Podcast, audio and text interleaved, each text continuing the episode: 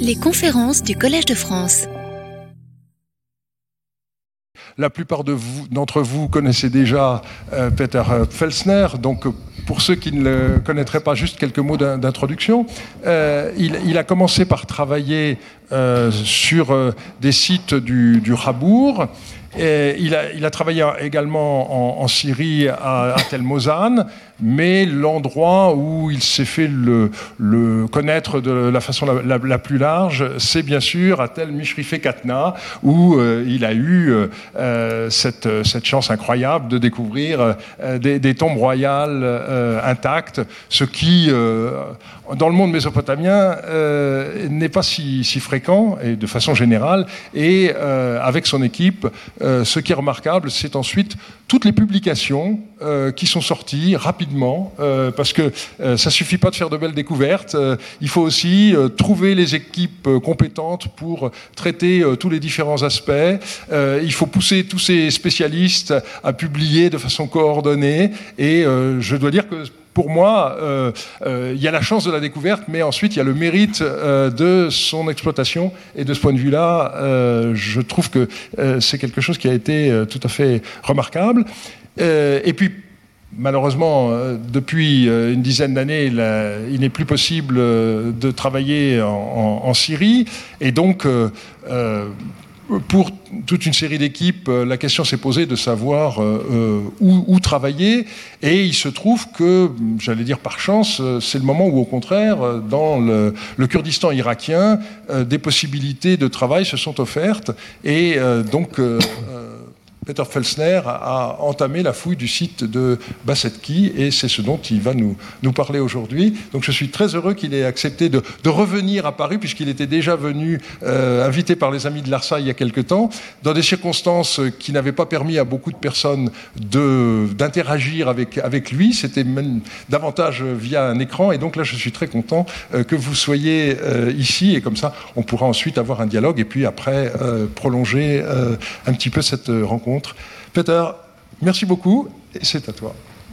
Oui, cher euh, Dominique, cher euh, Nele, chers collègues, euh, mesdames, messieurs, euh, d'abord je tiens à vous remercier, remercier Dominique pour m'inviter ici au Collège de France, cette institution fameuse de la recherche. C'est un grand honneur pour moi et aussi c'est un grand plaisir de retourner à Paris.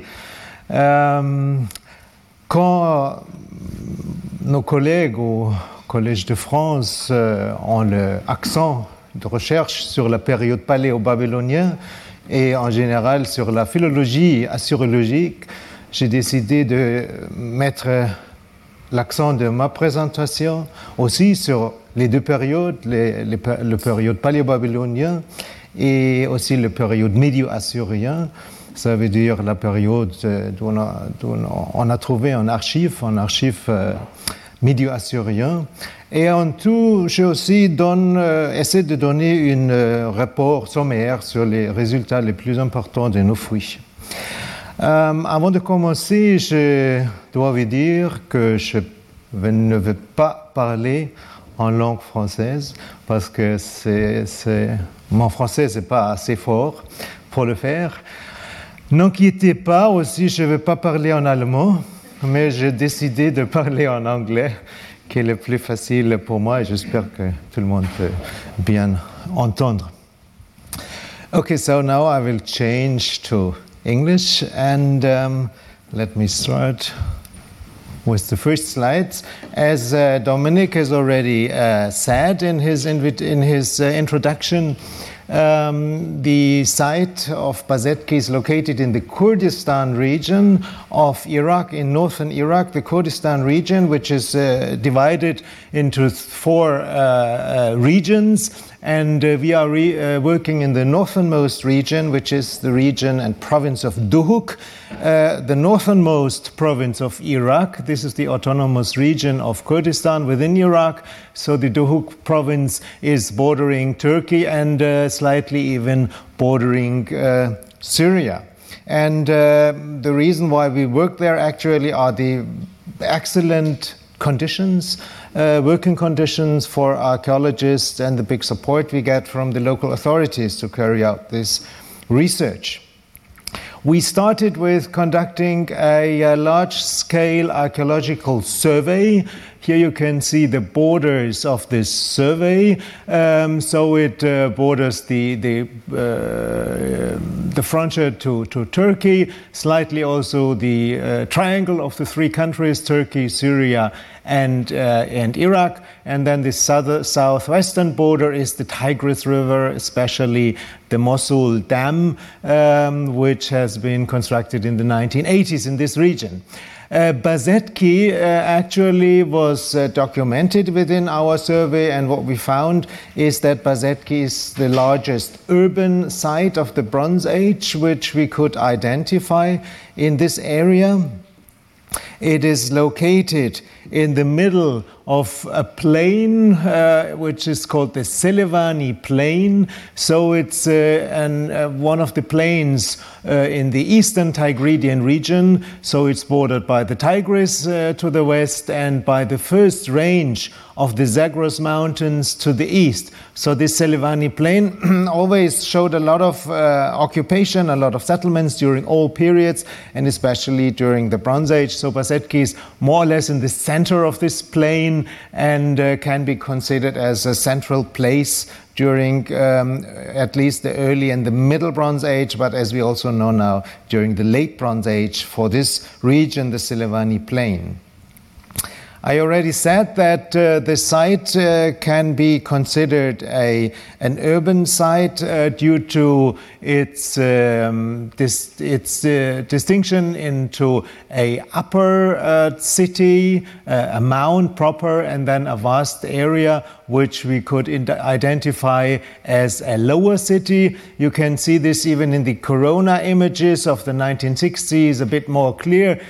we can see the outline of a wall, which is interestingly rectangular, but also an outer area, this slightly whitish uh, area which surrounds the central mound, which uh, at that time already uh, still contained a Kurdish village on top of, of it, which, which was later destroyed and um, and um, a, a, military basis from uh, the Saddam period was erected at the site of the ancient uh, Kurdish village. So these already gives you also an idea of the different excavation areas which we had chosen for excavations. These excavation activities started in 2015 and we've been conducting until now six seasons of excavations in areas A, B, C, and E. Area D is still waiting, so we hope to start Area D in this coming season, which is going to take place now in August and uh, September of this year. Let me start with the most important uh, discovery of our excavations because this is kind of uh, opening up the scene as uh, this discovery enables us to to identify uh, the uh, city with, with, an old city. So um, in Area C, we discovered uh, an archive jar dating to the Middle Assyrian period, and uh, it proved to be a uh, archive of uh, a person called Ashur Natsir, who was uh, the governor Bel Pachete of a city called Mardama. And uh, so, obviously, uh, as this is a governor's seat, there was a province called Mardama, which um, was located in the area around uh, Bassetki. So, that is interesting for several. Uh, um, in several respects. I will come back to this point later. So, the main importance of it is that we are now um, able to identify Bassetki with the ancient city of Mardama or Mardaman. This city, Mardaman, has been mentioned uh, in cuneiform texts, so we know we knew about the existence of the city, and especially uh, Dominique Charpin and Edith Ziegler have, have written um, and others also have written about its possible locations. So the earliest attestation goes back to the Akkadian time um, when there is um, a, a, year name in the uh, reign of Naram Sin, which uh, is labeled Year of the uh, Conquest of Maridaban. And uh, philologists agreed on the fact that Maridaban would be the same as later Mardaman. So that is uh, the first appearance of Maridaban, Mardaban, uh, Mardaman in, in the, in the, um, in the philological sources. And uh, we will come back to this point later. This is also a, a time uh, which is uh, interesting uh, because at Bassetki itself, there was found this famous statue, basis of the time of Naram-Sin, with an inscription which we I will I will talk more about it uh, later. So that connects these two um, incidences. So then, uh, especially, oh no, then in the third dynasty of Ur, Mardaman is mentioned in texts from southern Mesopotamia. So Mardaman was obviously in contact with the Ur III empire in the south, and um, especially uh, in the Old Babylonian period. We know about Mardaman from the Mari archives.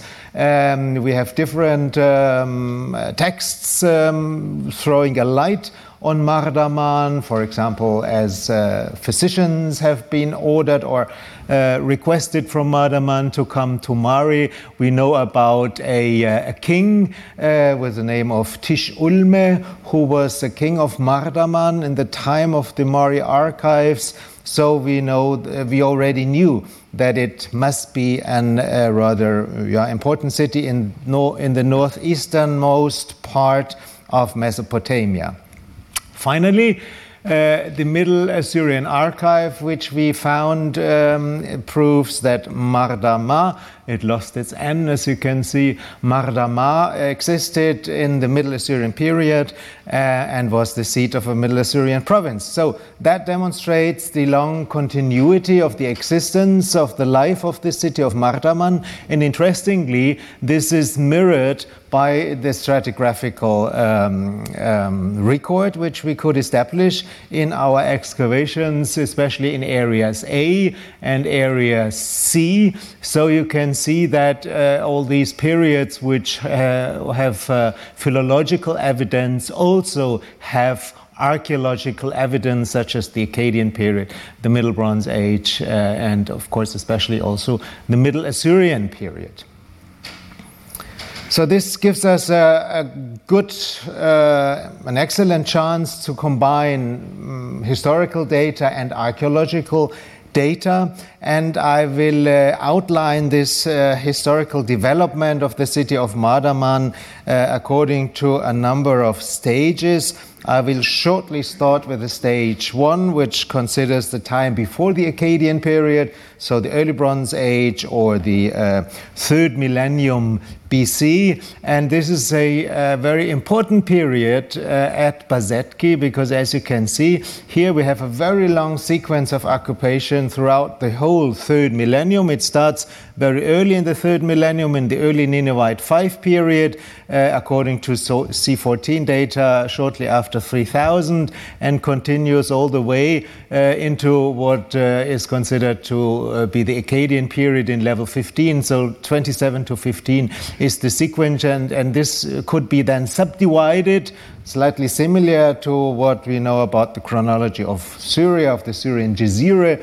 In, um, in the third millennium, we were able to subdivide this development of the pottery mainly into periods EMT1 to EMT5. EMT means early Middle Tigridian because it's a very specific area with a specific material culture, especially in the third millennium, uh, distinguishable from regions further east uh, into the uh, um, Mosul, uh, into the, uh, yes, also Mosul, but mainly into what I mean, into the Erbil and Suleimania regions.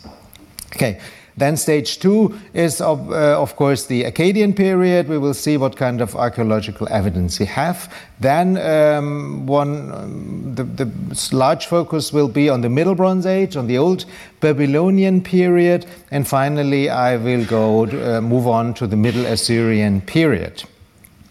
Um, let me just uh, start with stage one, just in a very short and summary way to have more time left for, for the other periods of the second millennium. So the stage one is kind of a prelude to, to this history.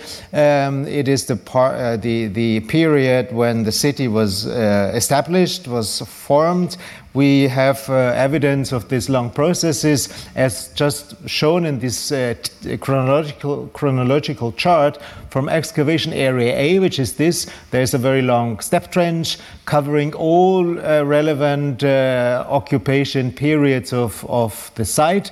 And um, in the meantime, we were able to extend this uh, original step trench into several uh, yeah, larger areas to have a bigger exposure about uh, specific periods which are of uh, special interest for us.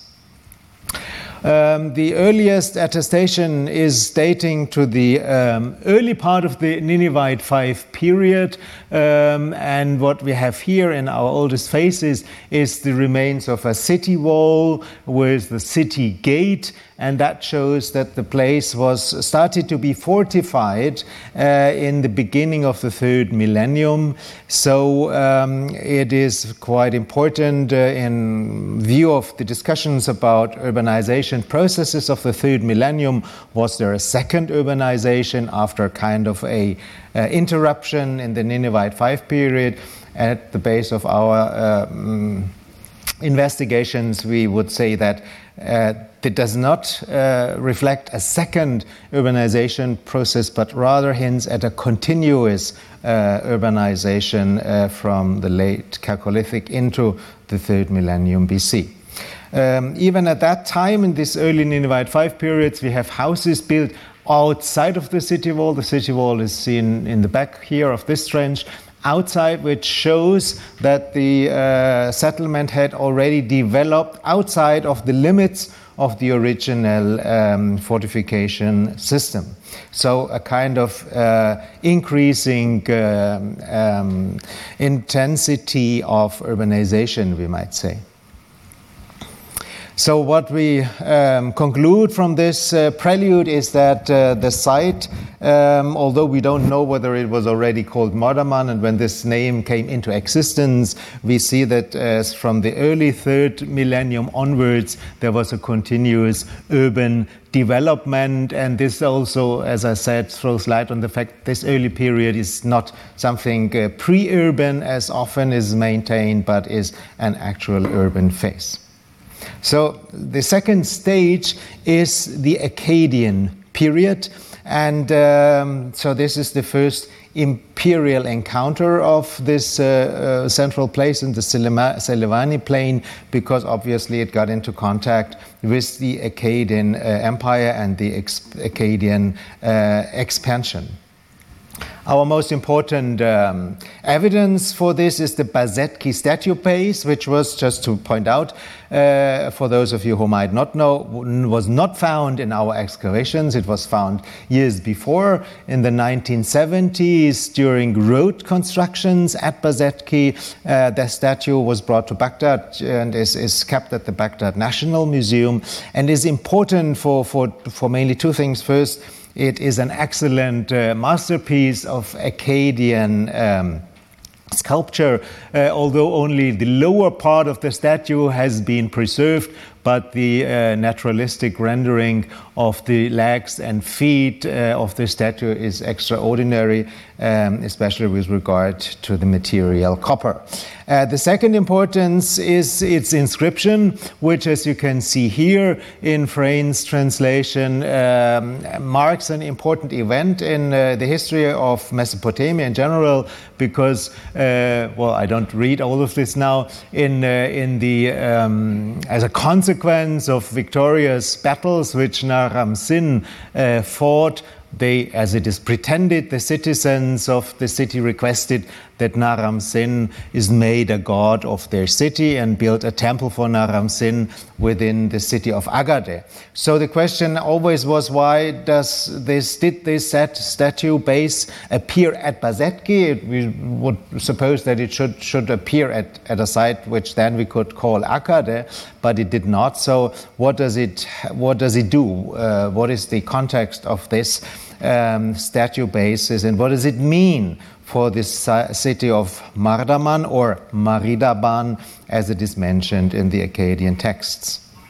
So, the evidence for the Akkadian period we have is. Um, First, on located in our excavation area A on the on the mound, it's a large building uh, surrounded by a very heavy stone foundation with an entrance uh, with a pebbled uh, uh, vestibule first, and then the proper entrance here with the door sockets into the building, which was unfortunately rather destroyed. So this building is uh, something uh, more than a normal house, which is clear, kind of an official building, but unfortunately we do not yet know what kind of building this might have been, what function it could have had. And of course, something we don't know is whether this is uh, an Akkadian building in a proper sense. So, was it built by the Akkadians or was it a local building uh, built in the time of the Akkadians? And the later, the second, the second option is the most plausible one because we do not have any evidence of a direct connection to, to the Akkadian Empire. So, we consider this a local, uh, a local. Um, building, a local official building in the time of um, Akkade. Um, this is the entrance into that building, and uh, the entrance was coming directly, the access to this entrance was di- coming directly up from this lower city. So at the same time, this uh, building was at the um, at the connection point between the lower city and the upper city, at the access point uh, to the upper city, with a street leading around this building and going up on onto the uh, higher parts of the mound. This is this uh, street uh, beside the building, which is in the background. The street was interesting because there was a deposit of uh, broken pottery, broken um, uh, walls, so broken mud bricks, was burned uh, evidences. So this is the remains of a destructive event. And uh, the material uh, obviously comes from the adjoining buildings and fell then in, into the street. So there might have uh, been kind of a, a destruction event uh, in the Akkadian period. This brings us, of course, back to what I mentioned that we know a, a year name from the period of Naram-Sin, which says the year when uh, Maridaban was conquered. So there might be uh, the possibility that this is, destruction is somehow connected to this conquest by Naram-Sin, but uh, of course, this is just a pure guess. We have no evidence in itself that uh, this, um, this uh, event can be connected to the Akkadians. What we have is radiocarbon data which clearly indicate that we are in the uh, 23rd uh, century BC with this destructive uh, uh, event. Um, also interesting evidence for the Akkadian period comes from a huge pit uh, we call it Ali's Pit because this is one of the foremen who, who worked in this part. And it is interesting because uh, it contained a huge number of potteries uh, together with charcoal, together with animal bones. So a huge refuse pit with uh, a kind of pottery which was very specialized. Uh, this is this typical um, North Mesopotamian Akkadian period uh, potteries known from Tel Taya and other sites but and we always have them in our Akkadian levels. But at this uh, pit, there was mainly or a large uh, majority of these very fine vessels which were broken and deposited in this pit. So a very specific uh, kind of um, context, and we think that this is refuse of some communal feasting uh, events which was regularly carried out. So that was regularly dumped material in this in this uh, pit. Also in the same pit was this uh, votive figurine, um, which uh, stratigraphically, stratigraphically can be dated to the Akkadian period. An interesting figurine uh, in the way of uh, it's the hairs, which show very um, um, yeah. Um, interesting kind of hair uh, gear with these curls, so maybe kind of a rendering like a curly hero, which is a representation we know, of course, from this period, and which we think was also behind uh, or was also connected to this uh, former statue of Naram, of the Naram Sin basis. So a very uh, uh stylized rendering of a six curly, six curled uh, hero with a strange face, maybe human, maybe animal. So, and it's broken. So maybe this is a broken uh, figurine which was used in these events from which the refuse stems. So was used, was kind of. Um, broken probably during these uh, communal feasting activities and then came into the same refuse pit. So that could hint at the point that this communal feasting had some kind of ritual aspects in it.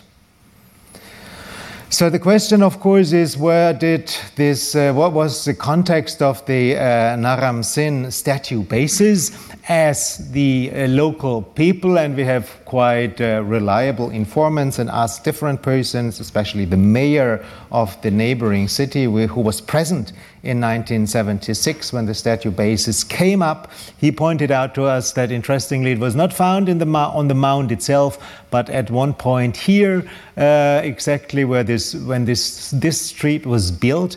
And first we were um, yeah puzzled by this fact that it was found outside, but then realized that according to the corona images and our survey results, it would be exactly the position where we um, where we um, where we I think was a city gate of the lower city located. So that means the general context of the statue basis could have been a city gate. We opened up a trench uh, in or an excavation area in this part where the statue basis was found, and we came up uh, with uh, an interesting stratigraphy consisting of mainly two periods: uh, Middle Bronze Age occupation uh, on the top, and immediate, immediately below it an Akkadian occupation. So that was an interesting, uh, yeah, was the first kind of important result to see. Okay, there is Akkadian levels at this point. We also could see where the statue base is and how it was found because when the road was built, the bulldozer made a huge cut, and this is the, the cut line of the bulldozer trench here. And um, um, so there was this, this kind of wide uh, passage was cut into the area where the city wall ran uh, originally. And uh, so that is the point and the place where the statue bases must have uh, come out, must have uh, appeared. What we have just beside of this cut, here is the cut. You can see how the layers have been uh, yeah, have been cut away by, by this bulldozer cut. What we have inside is an Akkadian pebbled floor, uh, very long, so we suppose it's a street. Uh, a pebbled street, and uh, at the end of this pebbled street is a huge uh, monolithic threshold of stone, and this threshold is just in the line of the Middle Bronze Age city wall. So that is why we consider that this threshold was part of an Akkadian city gate. And that would then mean that the statue basis, although we do not yet know its exact position, was somehow uh, connected to this uh, city gate of the lower city in the, uh, during the Akkadian period. Nearby on the fields, we found also two objects which we can date to the second half of the third millennium, these bronze spearheads one of the few objects which we can until now connect uh, to that period in, in consideration. So, to sum up, for the Akkadian period, what we think uh, uh, Maridaban was uh, important for was its geographical position in relation to Akkad, so be it somewhere around Samarra. Um, Bassetki could have uh, functioned as, uh, for the Akkadians, for the Akkadian expansion, as kind of a, a, um, a node in a street or co- uh, um, communication network.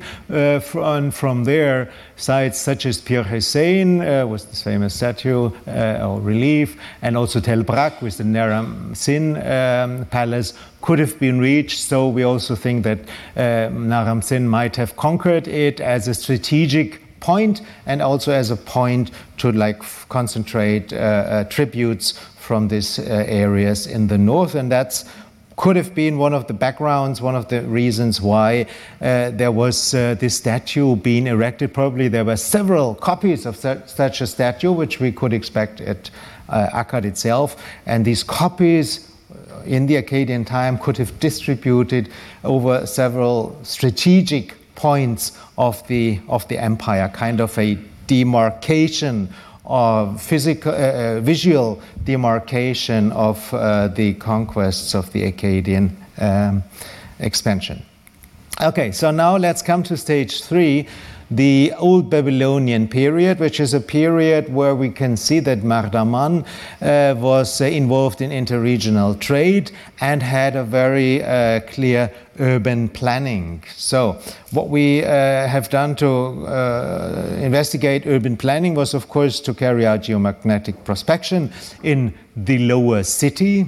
And um, quite interesting results came up from this um, geomagnetic, geomagnetic, prospection. We always carried out uh, surface surveys on the site of the geomagnetic prospections. And to sum up, always when I now point out what we have in this geomagnetic, we found the majority of sherds dating to the Middle Bronze Age. So that is a clear indication that these structures visible in the geomagnetic uh, prospection actually date to the Middle Bronze Age, which is the Old Babylonian uh, period in general. Um, which, of course, does not say that the site was part of the Old Babylonian Empire. Shortly, at least, it might have been, but, but not, of course not overall this time. Uh, so, Old Babylonian means just a general uh, chronological framework um, for, um, for that period. So, in the uh, northwestern corner where we can see from the corona images that there must have been kind of an angle of a city wall and it's very interesting that the city wall has very straight uh, line, so it was not a rounded city. Uh, and uh, for this reason, we think that there was a kind of urban re or, or um, re, urban reorganization of the site, which uh, meant that, among others, a rectangular outer city wall was constructed. In the corner, uh, here is the corner. There is a huge building uh, of the Middle Bronze Age, probably connected to a city gate, might be, or some, some larger structure here, just on the line of the city wall. So that may be an indication of uh, kind of an administrative building which was uh, put into this corner, a northwestern corner of um, the city, of the lower city. In uh, the uh, excavation area where we investigated uh, the um, place of discovery of the Naram Sin statue base, which I showed you already before, and where we uh, have indication from the geomagnetic image that the city wall ran through, we actually found uh, remains of a very heavy stone foundation, uh, largely destroyed by agricultural activities because it's so closely below the modern surface, but this is just in the in the line of the city. So we think that this is the stone foundation of this Middle Bronze Age um, city wall uh, around the um, um, lower city. Just inside of the city wall, in the same area, we came across another interesting building which we partly excavated, uh, a building which is characterized by several large storage vessels of different shapes. These vats here, and then also uh, uh, cylindrical um, vessels, and then also closed uh, storage vessels. They were deposited in rows of this building, as you can see here. So, this is obviously a storage building dating to the Middle Bronze Age, which was erected immediately behind and adjoining to the city wall, near to the place where this city gate um, of the Akkadian period uh, has been located. So this could be kind of a um, economic um, building, and the position close to a city gate and close to a city wall might be indicative um, of, uh, of a building which probably was in connection with commerce, with trade. And we know from um, texts which were found at Kültepe-Kanish that Mardaman was a, uh, a, station on the route uh, of the merchants uh, from Ashur to Kültepe in central Anatolia and Cappadocia. Um, so um, these um, commercial activities, which which can be could be behind the storage activities here probably were in connection with uh, this um, in, yeah, importance of the site as a commercial node uh, on the on the important uh, trade routes between Assyria and um, Anatolia. Further south, or in the in the central western part of the lower city here, we uh, identified several other uh, interesting buildings, a larger building here, uh, which uh, of course is difficult to, to, to identify. And then here, two clearly visible uh, houses of nearly square shape uh, next to each other with courtyards, so uh, indicating uh, larger houses and households in the lower city, among others, which we have streets and so on, and, and other uh, smaller uh, areas, so showing that this lower city, and um, in between, no results in the geomagnetic, probably due to uh, sedimentation. So, uh, in all, it shows, and this is the outline of the city wall, in all, it shows that this uh, city, the lower city, was densely occupied and quite regularly structured in the Middle Bronze Age. This is the uh, a larger um, scale of these two houses, which I already mentioned. You can clearly identify the rooms. Uh, you can see this is central courtyard, a large hall uh, along the central courtyard, two other halls on the two sides of the courtyard, two more halls in the rear part, and also this house, although less clear, seems to have had the same kind of um, um, outline, uh, ground plan with a central court and halls uh, around the central courtyard. When we compare this, it uh, seems evident that this is quite typical old Babylonian houses, as we know them from Nippur, but we know them also from Larsa. Um, and uh, so these, these uh, old Babylonian houses always have this courtyard in the middle, and then a large hall at the side of the courtyard, uh, surrounded by uh, smaller, uh, smaller uh, rooms on the other sides of the courtyard.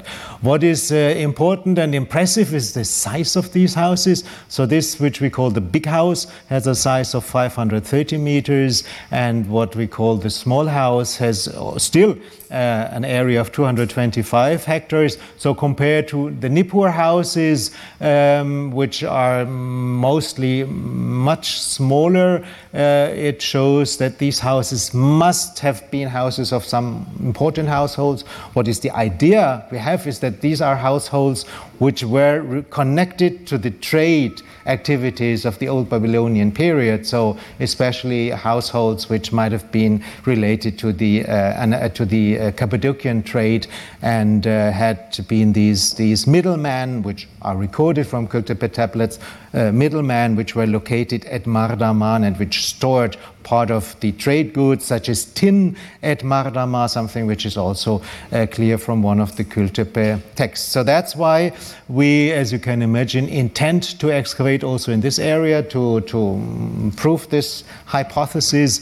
This is what is excavation area D, which we did not just have time to start, and hopefully in this summer we will uh, have the chance to start to work in this part of the lower city to get a clearer picture of, um, of the old Babylonian layout and function of the lower city and a clearer picture about trade uh, activities at Mardaman in this period of the old old Babylonian slash old Assyrian uh, period. So this is here mainly, mainly focusing on the old Assyrian aspect uh, of this of this region. That means the the old Assyrian trade networks, not politically now. just economically, of course. Um, yes, so what do we know about the Old Babylonian period from the upper city? Unfortunately, less than we do from the lower city. What we have in the upper city is a fortification wall or, or uh, um, yeah, uh, enceinte, uh, kind of a, a lower surround, uh, a, a surrounding wall of the top plateau of the upper city. Um, inside this uh, surrounding wall, we found a huge open area without any building, without any uh, architectural uh, layers, just the floor.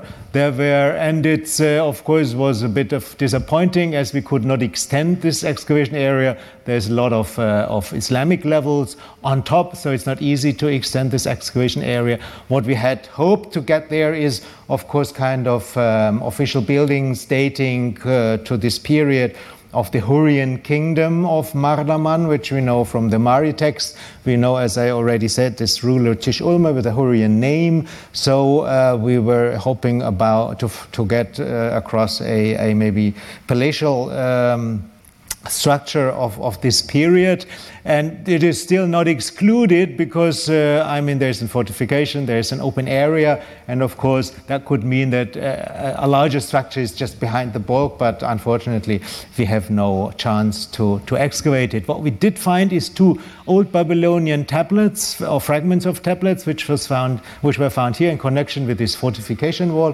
One of them is interesting because it uh, it um, it mentions a big shipment of uh, of grain um, in a quantity I don't now remember. Betina Faist should know. I don't remember what quantity, but a substantial quantity of grain which was delivered, and that is obviously part of a uh, institutional delivery of grain so that could be a slight indication that we might have an administrative building behind this open area but that's unfortunately all what we can say about this uh, upper city in the old babylonian period.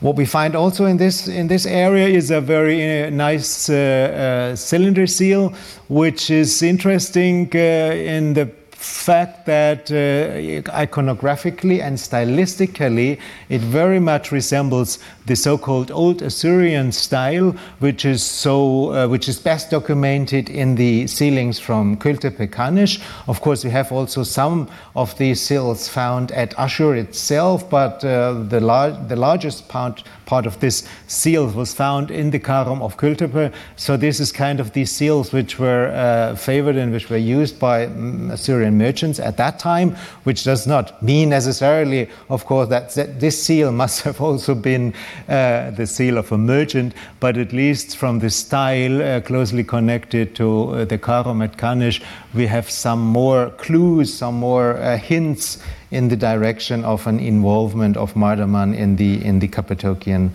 trade.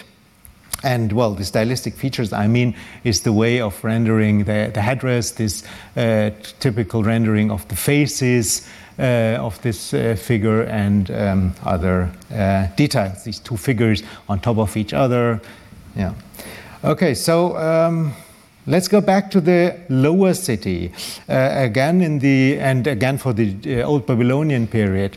In the southern part of the lower city, we see the limits of the city. Here, this is the the trace of the city wall, and you can see buildings inside and uh, free area outside. No no occupation, no architecture outside.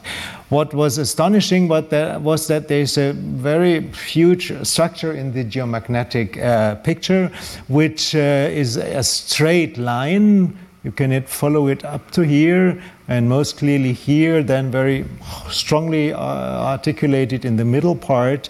And uh, we had no clue what this structure could have been, and uh, because it was outside of the city and it was not, it was something uh, parallel to the city. So first we thought maybe it's kind of a second fortification uh, or, or, other things. So we decided to open an excavation area to get a clear uh, image of what what that was, and that was especially urgent as um, the this area was the place where the new highway was constructed which was going around the site of Bassetki. Uh, so we were under time pressure and, uh, and did these excavations here. Uh, you can see that the building machines already started to prepare the road, and uh, so we hurried up to excavate this area, uh, which was so significant uh, signal in the geomagnetic picture. Interestingly, it was a pavement of sherds, a linear pavement of sherds, which we could follow over a, a distance of more than 100, uh, 120 meters. It is about five meters wide and absolutely straight. So that is a pavement of what we consider to have been a street, a street which was uh, not inside the city, but a street which was outside of the city. So a regional street, we might say, not an urban street. And it was kind of bypassing uh, uh, Mardaman. As you can remember from the geomagnetic image, it was going parallel to the southern city wall. So that is a very interesting feature. And uh, the ideas which we have in connection with the street, so the sherds are perfectly and exclusively Middle Bronze. So the date, there is no, no question about the date.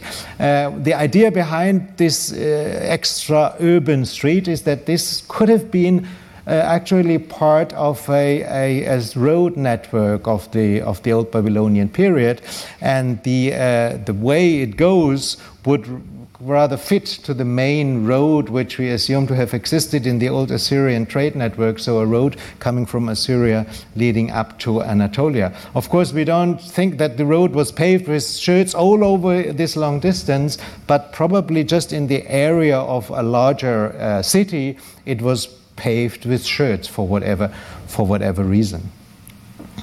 Um, beside at, at the side uh, at the side limit of this paved area, there were uh, a lot of uh, urns, so pottery pottery jars dug into the ground, uh, which contained cremations, uh, burned bones, cremation burials. Um, and uh, we found altogether 16 cremation urns along the street, also dating to the Middle Bronze Age. And that is interesting because cremation is something usually regularly not known from Mesopotamia in the Old Babylonian period. It is rather strange to, uh, to, to Mesopotamia both southern and northern Mesopotamia. But it is, on the other hand, very familiar to Anatolia in the Middle Bronze Age. So we have several cremation uh, uh, burials in, in, in central and western Anatolia in the Middle Bronze Age. So what that could mean is that uh, there might be, we, we might see this as an other as an additional evidence of some kind of connection between Mardaman and Anatolia be it people coming from Anatolia with discrimination uh, habits being burned here, or some other kind of, of influence from Anatolia here at this. Um, at this point of communication in the northeasternmost part of Mesopotamia. So again, um, to, to figure out what, what we think is uh, that this is the city wall proper, this is this extra urban east-west street, uh, there's a second uh, uh, line in the magnetic picture, which also we, these are our, our excavation trenches to follow up these anomalies in the magnetic picture. So that proved to be another paved road, and that proved to be a small uh, square paved with uh, sherds. So that means there's a, a, linear street, a small place, and then a road going up into the city and through the city gate. So, a kind of a connection uh, of this external road into the city. So, uh, a branching of a, a, Nebenstraße, as we would say in, uh, in German. And uh, again, on the out outside, so the cremation urns were here. On the outside, there were normal burials uh, which, uh, have, which are inhumation burials of the usual northern Mesopotamian type. So uh, this is the mm, general picture which we have. This is area B. This is where this road is. And you can see it is kind of a crazy coincidence that at exactly that point where they planned the new highway going to Turkey, this is the E5 from Baghdad to Istanbul, exactly at this point below this mm, uh, new highway, this evidence uh, came up. So maybe this can be an indication of a very continuous, impo- continuously used place of a, of a, road, which is somehow. Um, indicated also by geography because it is the best place. We, in our survey, we see that the valleys, the wadis, sometimes are deep, sometimes are shallow. When the wadis are deep, it's difficult to have a road. So that's the perfect line of a road where you would also expect it. Okay, so that's uh, for the um, Old Babylonian, Old Assyrian period. So we uh, see that that Mardaman, based on uh, Kültepe tablets, was a, a, station on the road from Ashur on the uh, eastern side of the Tigris, interestingly, to Kültepe. And this road must have continued through the Tur Abdin, through uh, the, uh, oops, sorry, through the upper Tigris part, and then through this different plain, plain of Malatya, plain of Elbistan, to uh, finally to Kültepe-Kanish. So uh, we uh, can conclude that uh, Mardaman, as a Hurrian kingdom of the Middle Bronze Age, as attested from uh, Mari text, was probably a node in the old Assyrian trade networks of that period or slightly earlier uh, than the Mari text, of course, um, like the 19th, 18th centuries BC. Okay, finally, we come to stage four, uh, the last uh, phase of, of uh, which I want to show you some more evidence in detail. How did Mardaman look in the Middle Assyrian period when the city was a provincial, provincial capital of the Middle Assyrian Empire? First, we have to say that uh, the city shrank considerably, while in the Middle Bronze Age, all the lower city, and this is the place here, this is the place where this uh, excavation area E was located, where the statue base was found. All this huge area of the Middle Bronze Age city was abandoned, and in the Middle Assyrian period, only the mound itself remained to be occupied. Uh, the Middle Assyrian and, and also Neo Assyrian layers were uncovered in excavation area C, which is on the east flank of the mound. And you can see here uh, that uh, excavation area just also beside this uh, road from the 1970s. So, the most important uh, uh, architectural um, features came up in phase C9, dated to the Middle Assyrian period, uh, and this is where the uh, Middle Assyrian cuneiform tablets were found. It's a large building which we assume to be the Middle Assyrian governor's residence.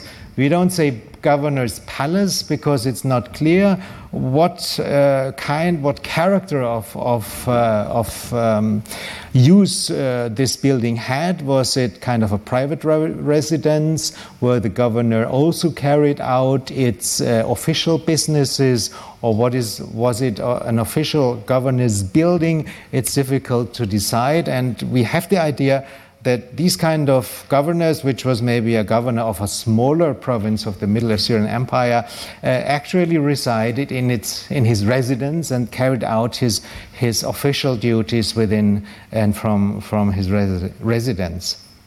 So this is an aerial view of how this building of this uh, governor's residence uh, looked like. Of course, it's datable uh, according to the tablets to the time of Shalmaneser I and to Kulti Ninurta I. So we are here in the second half of the 13th and the beginning of the 12th century BC.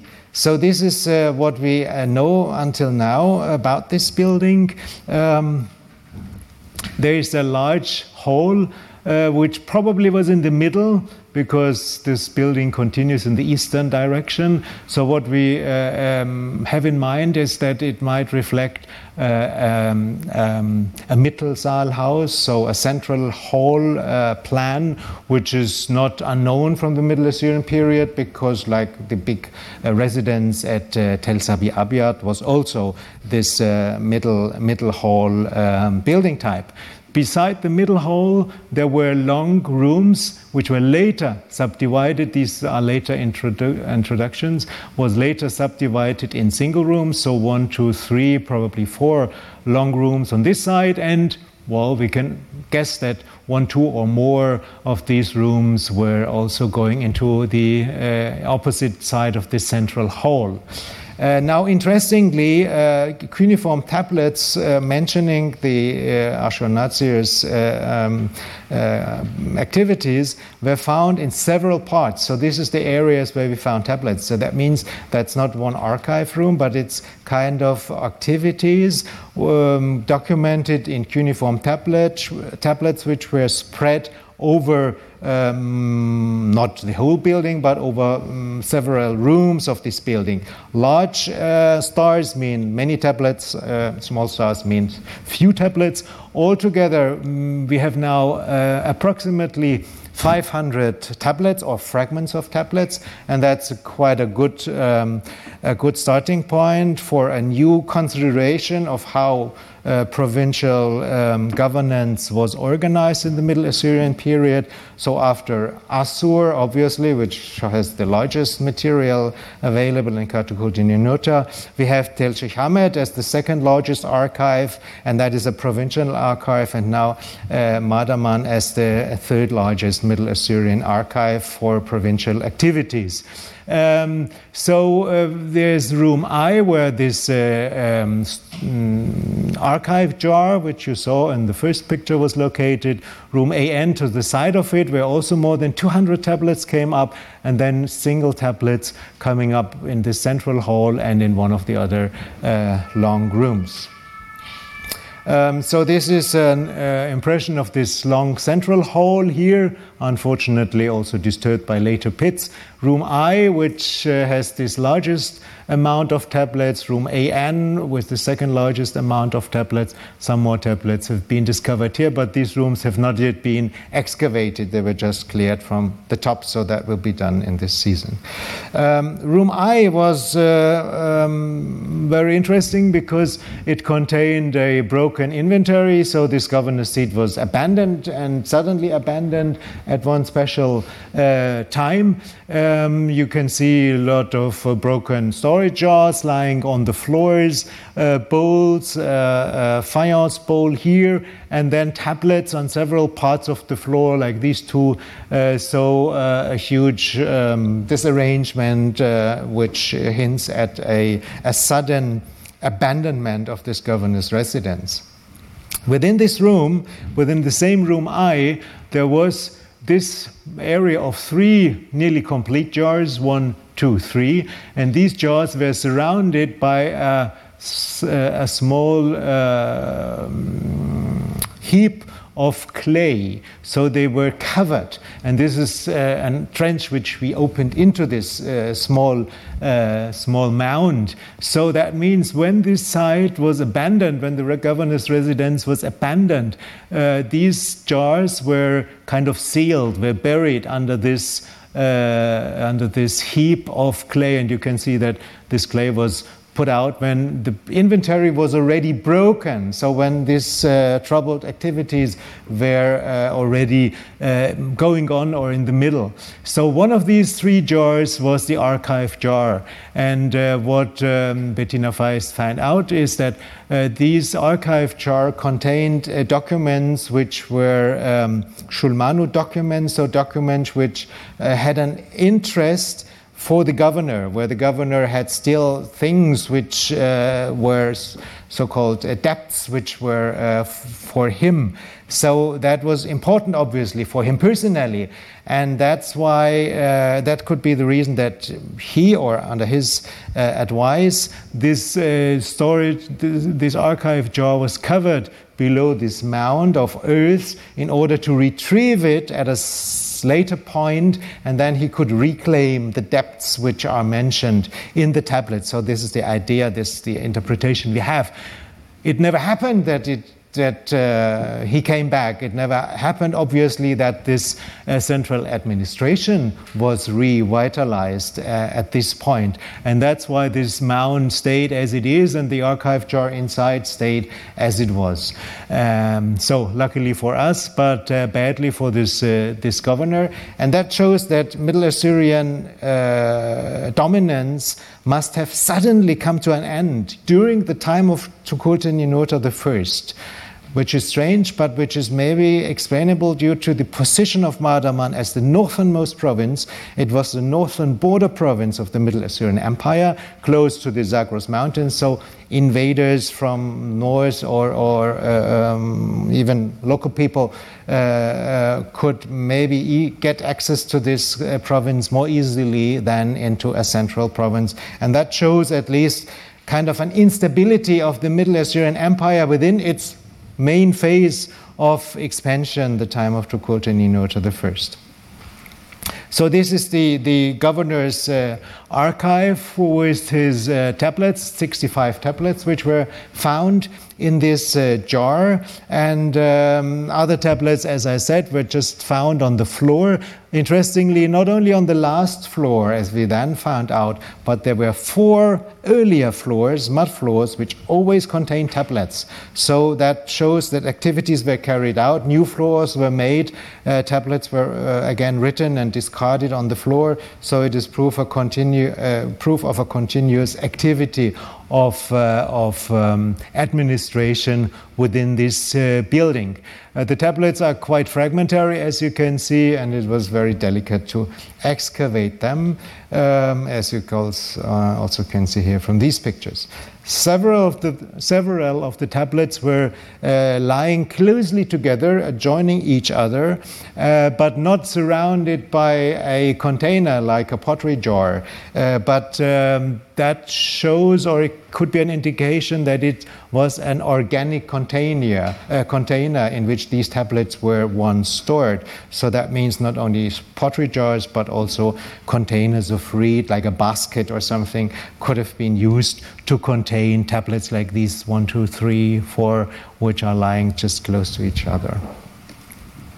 Um, well, some of the fragments uh, had been brought, had to be uh, taken out in blocks because the, due to the fragmentary state, and then they were conserved or excavated and conserved by our conservators in the house, and then uh, directly read by Betina uh, Faist. Finally, the tablets were handed over to the National Museum of Duhok, where they are stored at the moment and been uh, further studied in the next years. Uh, Administration and uh, writing activities was not the only activity in this building, as in the same room, the same room I, there was a, uh, um, a metal uh, working place. So there's a fireplace with a lot of uh, slag, uh, metal slag remains. Just beside this fireplace, or at a short distance, there was a mold for casting a, a, a bronze axe, you can see here uh, socketed axe. And uh, that means that uh, metalworking, uh, smith's working was another activity in this governor's residence. So it was also kind of a workshop. Um, again, this uh, bronze dagger was found very closely uh, to this fireplace. And uh, again, it could be evidence that, uh, or an indication that this kind of dagger was also fabricated in the workshop in this room I, which has an inlay of ivory, badly preserved, as you can see here in the handle. What else do we have? We have a lot of faience objects, uh, uh, sintered quartz objects, uh, typical bowls of the Middle Assyrian period, a zigatu, then um, um, circular beads, or uh, what is it, knöpfe? knobs uh, made of faience, so the typical inventory of Middle Assyrian sintered quartz objects in a quantity which also hints at the possibility, at least, that sintered quartz objects were produced within this governor's residence. More of these examples here. So this is harness of a horse, uh, and then this colored uh, sintered quartz bowl uh, from the same area. This is from room AN and, and room I.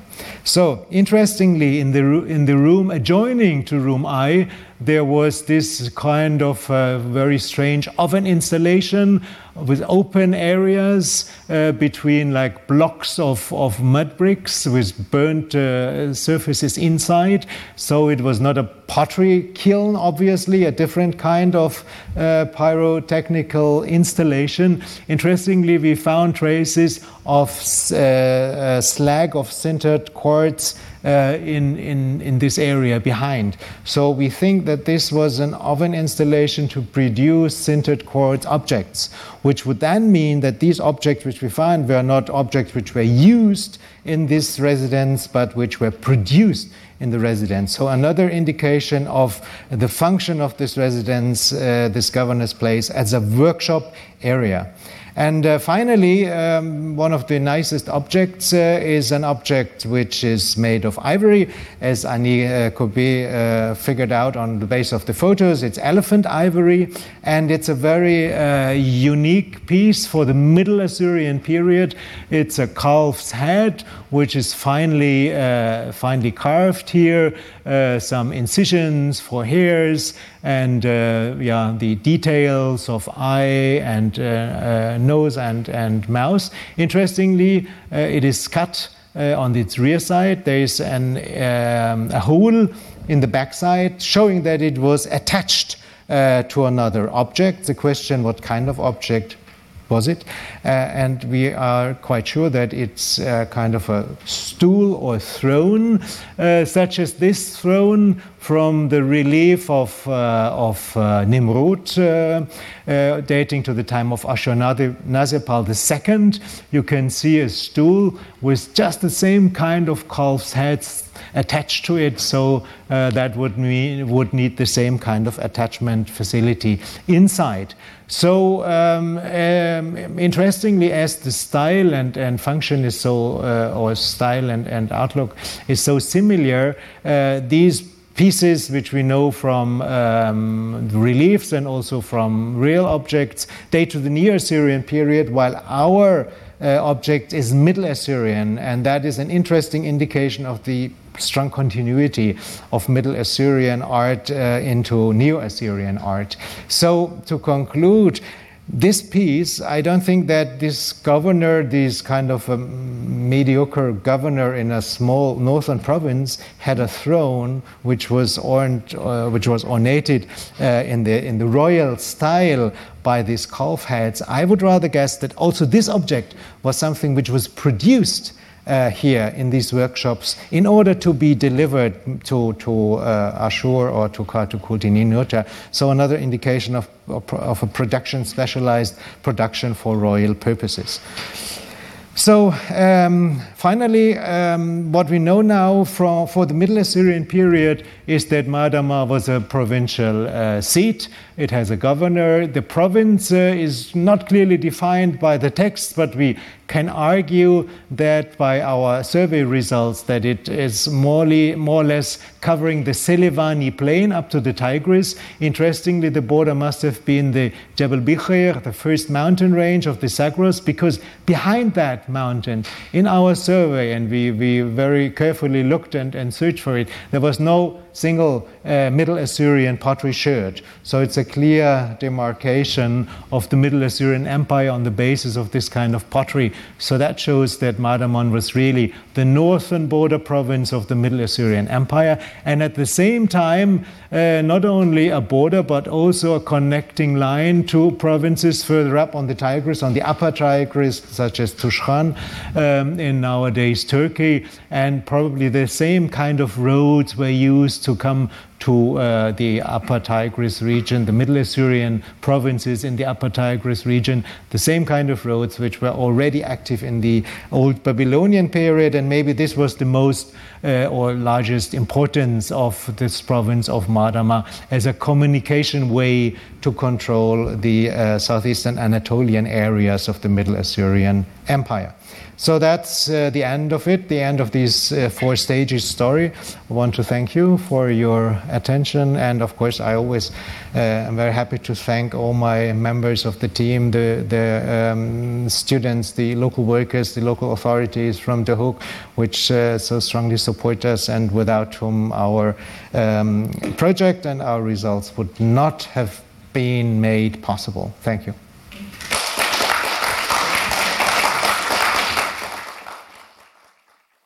Retrouvez tous les contenus du Collège de France sur www.colège-2-france.fr.